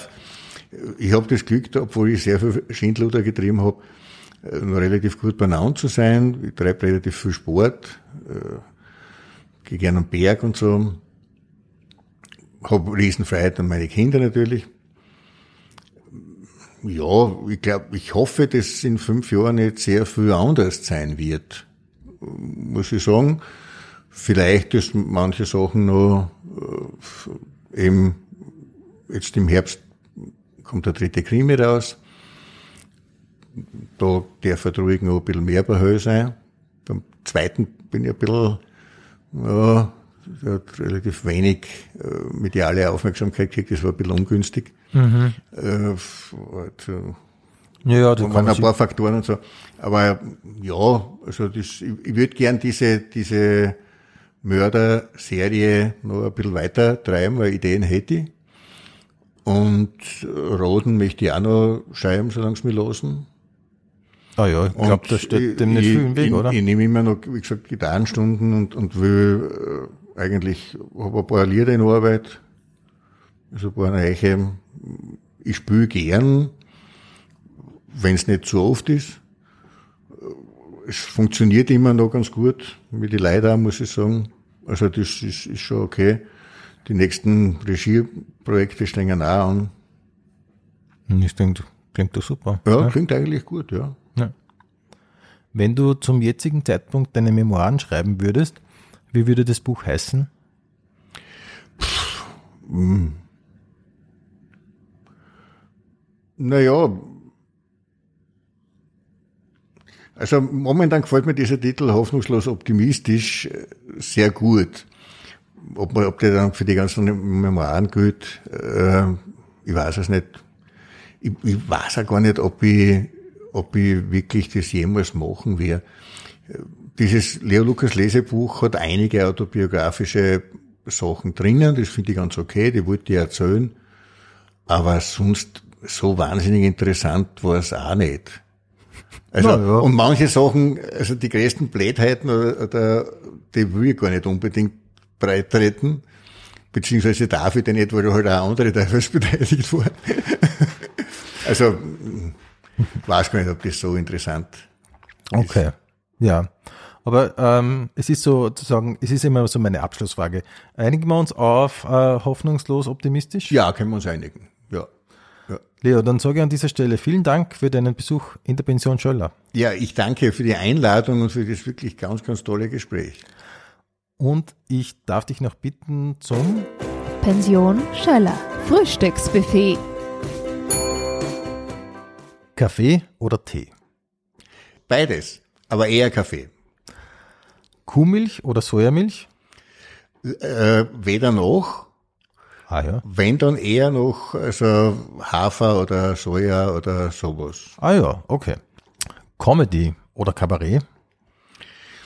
Ja, äh, schon, schon Kabarett eher, wobei es gibt schon tolle Comedy-Formen auch.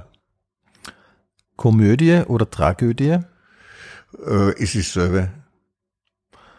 Buch oder E-Reader? Meine Therapeutin, sagt, meine Therapeutin sagt auch immer, immer kommen sie daher mit dieser Zweigleisigkeit und mit, dieser, mit diesem Zwiespalt. Wahrscheinlich bin ich ein, ein zwiespältiger oder zwiegespaltener Mensch. Also Buch, an sich eindeutig Buch. Aber ich bin jetzt der kein so ein totaler Bibliophiler. Ich mache Eselsohren in, in Bücher, was manche Leute überhaupt nicht aushalten. Ich brauche keine Erstausgaben und so.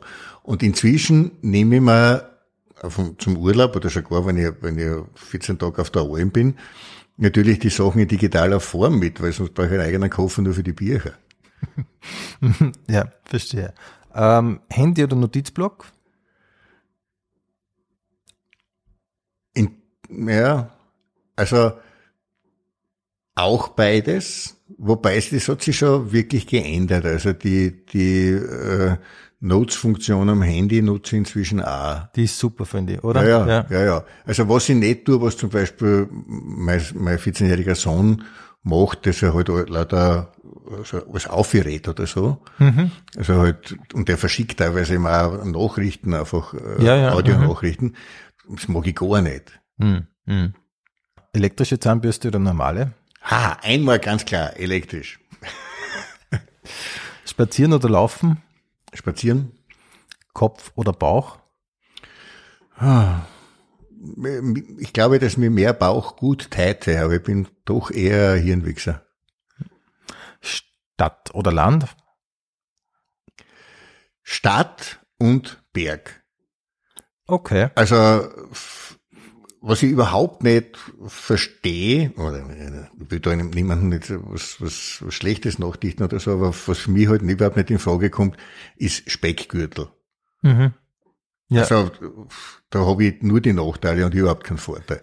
Also, am Land, ja, wandern, Mhm. aber möglichst jenseits der Baumgrenze. Okay. Aha. Und sonst bin ich wirklich überzeugter Städter, muss ich echt sagen. Also, und da auch so, so weit in der Stadt, wie es geht.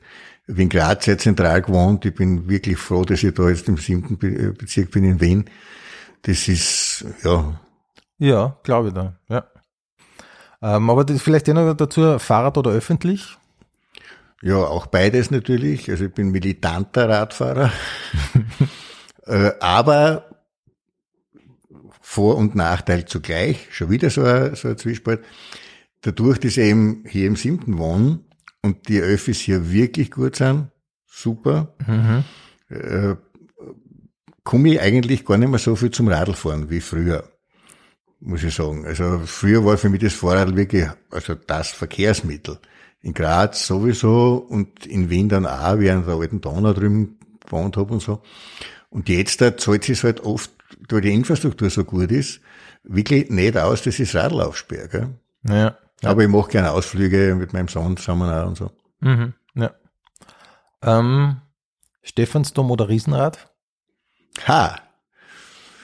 Ja, hat beides seine Berechtigung. Äh, mir als, als Gaukler ist das Riesenrad verwandter. Donauwalzer oder Radetzky-Marsch? Haha. Na, Donauwalzer, auf jeden Fall. Äh, ich meine, der Radetzky-Marsch ist schon eine leibende Nummer, gibt's nix, aber wir wissen ja auch, die, die, nicht so besonders gut konnotiert. Und der Donauwalzer ist einfach wirklich eine geile Komposition. Also das muss man, muss man echt sagen. Und ich finde es aber auch lustig, dass der Strauß selber gesagt hat, äh, an dem hängt er ihm nicht viel, weil der ja eigentlich durchgefahren ist bei der, bei der Uraufführung. Nur ums Trio wäre am Lad. Das weiß ich gar nicht. Ach so. Ja. Echt? Nein, das Aha. war ursprünglich für eine, für einen Männergesangsverein, für die Faschingssitzung, äh, also die Begleitung zu einem Chor Ah ja. Mhm. Und der Text ist furchtbar trivial, also ist wirklich ganz arg, äh, der, der ursprüngliche, weil das eben so dieses, da war immer so ein Question Answer, also so eine Frage-Antwort-Geschichte. Ein Teil vom Chor hat die Frage gesungen, die anderen haben dann so hinten nach oder Echo gemacht und so. Und äh, da hat der Strauß ursprünglich, da hat, oh, das ist so eine Gelegenheitskomposition. Ums Trio wäre es am Laut gewesen. Interessant. Das habe ich nicht gewusst. Mhm. Kernöl oder Olivenöl? Ja, beides. Also es hilft nichts. Natürlich, Kernöl ist super, ganz toll, äh, aber Olivenöl auch ganz super. Piste oder Strand? Ähm, Brauche ich beides nicht so, so wirklich. Also ich liebe das Meer, Mhm. aber ich muss nicht reinigen. Und ich muss schon gar nicht äh, stundenlang mit hundert oder tausend andere auf irgendwelche Liegen äh, um äh, lernen, äh, also da 20 Meter davor. Also in einer gewissen Entfernung, wo man hinsieht, äh, im Schatten, mit netten Getränken vielleicht, einer guten Literatur oder so. Ja, ganz toll. Also ich, ich mag ich gern. Und Piste im Sinn von Skipiste, pff, na. Langlaufen, leidenschaftlich gern. Aber alpin gefahren bin ich schon wirklich lang nicht mehr. Okay. Mhm. Ähm, Party oder zusammensetzen? Zusammensitzen, Kino oder Couch? in, zu selten leider, aber eigentlich schon Kino. Wobei ich mir jetzt da im, äh, zu Weihnachten einen Beamer geleistet hab und also wir gesagt haben, wir machen jetzt öfter ein Heimkino. Und die haben natürlich auch vor, dass ich vielleicht beim Programm auch auf der Bühne einsetzen und so, was wir ja schon gemacht haben, der Simon und ich. Aber, aber grundsätzlich, ja, es ist schon lässig. Also Ja, das glaube ich. Ja. Äh, Chips oder Popcorn? ähm, auch nicht so, so Letti. Okay. Ähm, Arthouse oder Blockbuster? muss beides sein. Also ich, da habe ich auch nicht wirklich viel Berührungsängste in beide Richtungen. Dann jetzt natürlich äh, Star Trek oder Star Wars. Gut, da gibt's nur die Antwort Perioden, das ist klar. Na, aber sonst im Zweifelsfall Star Trek. Ja, schon, ja, ja. ja, Mhm. ja. Also Roddenberry natürlich viel, viel interessanter vom Zukunftsentwurf. Die haben kein Geld. Ja, sowieso. Äh, die, die, also, ja, äh, Star Wars natürlich gro große Sache und so, lässig, aber dann in dem Fall halt dann so eher Ja. tricky. Verstehe. Ja. Nein, mir ist ja klar, dass Barry Rodden da drüber steht, aber ich habe das so als Frage da Ja, ja, ich ja. generell stellen und da wollte ich die natürlich Ja, unbedingt stellen. klar. Ähm, eh so ähnlich Harry Potter oder Herr der Ringe? Mm.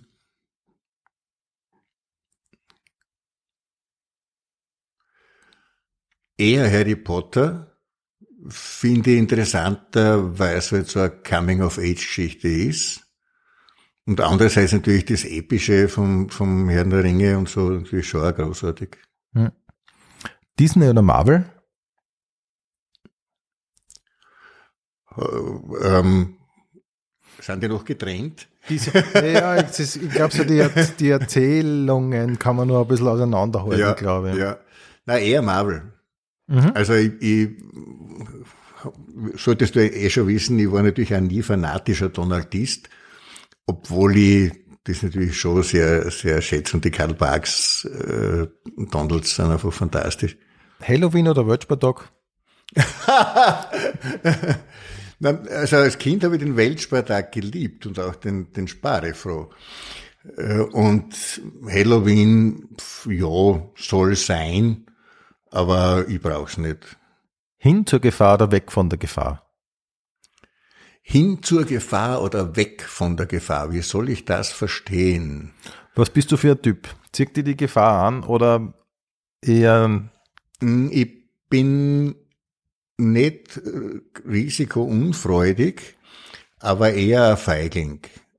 was, glaube ich, mit, einer, mit Intelligenz auch ein bisschen zusammenhängt.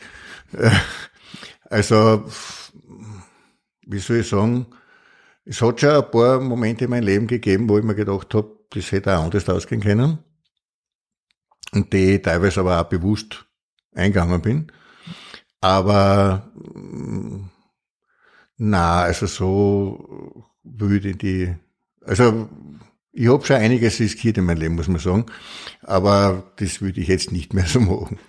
Mhm. Gedanken lesen können oder unsichtbar sein? Oh, das ist eine interessante Frage, weil das natürlich, das ist ein, ein Thema, das sehr, sehr viel schon bearbeitet worden ist, bei uns natürlich auch. Und äh, ich würde Unsichtbarkeit vorziehen. Äh, da finde ich äh, Heroes zum Beispiel, die Serie, hat recht gut das thematisiert und es gibt auch ein paar andere, das halt eben Telepathie, also Gedanken lesen können, wahnsinnig belastend sein muss. Ne? Mhm. Wenn du, also erstens mal, wie schaltest du das aus? Ja, ja. Also, und ja. Ja, und zweitens willst du es eigentlich wissen. Ja, ja. Mhm. ja. ja. Also das, das ist Unsichtbarkeit, ja. Ja. Also Fliegen zum Beispiel wäre mir noch lieber. Das war jetzt kommen. Fliegen können oder unter Wasser atmen können. Okay, fliegen. In der Ruhe liegt die Kraft oder in der Bewegung liegt die Kraft? Bewegung. Liebe mit Liebeskummer oder keine Liebe und kein Kummer? Ja, ohne Kummer geht's nicht, also Liebe. Übergangsjacke oder frieren? Übergangsjacke. Für den Übergang, meine Mutter hat nur Sachen für den Übergang gekauft. Wir brauchen, wir hätten gern was, was Legeres für den Übergang. Haube oder Frisur? Haube. Worauf wartest? Oder morgen ist auch noch ein Tag? Morgen ist auch noch ein Tag. Früh gehen oder bis zum Schluss bleiben?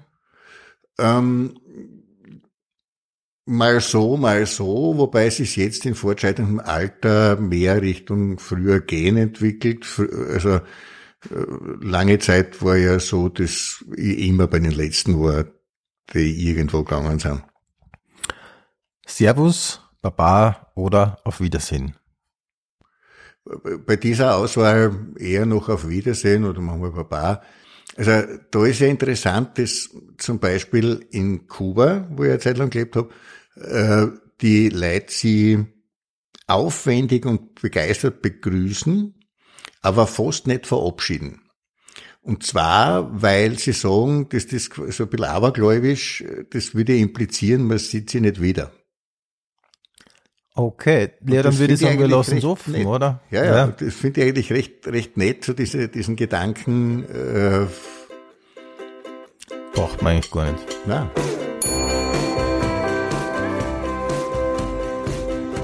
Pension Schöller. Infos und Bilder findest du auf Facebook und Instagram. Alle Live-Termine von Rudi Schöller auf rudischöller.at.